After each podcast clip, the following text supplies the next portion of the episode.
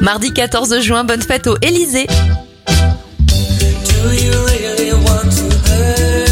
On débute avec les anniversaires de stars. Boy George a 61 ans, 49 pour l'humoriste Claudia Tagbo et 48 pour Olivier de Benoît.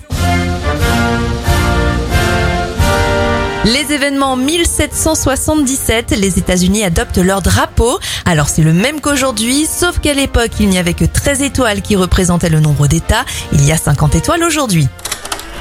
La première fête du cinéma avec des séances à tarif réduit a lieu en 1985.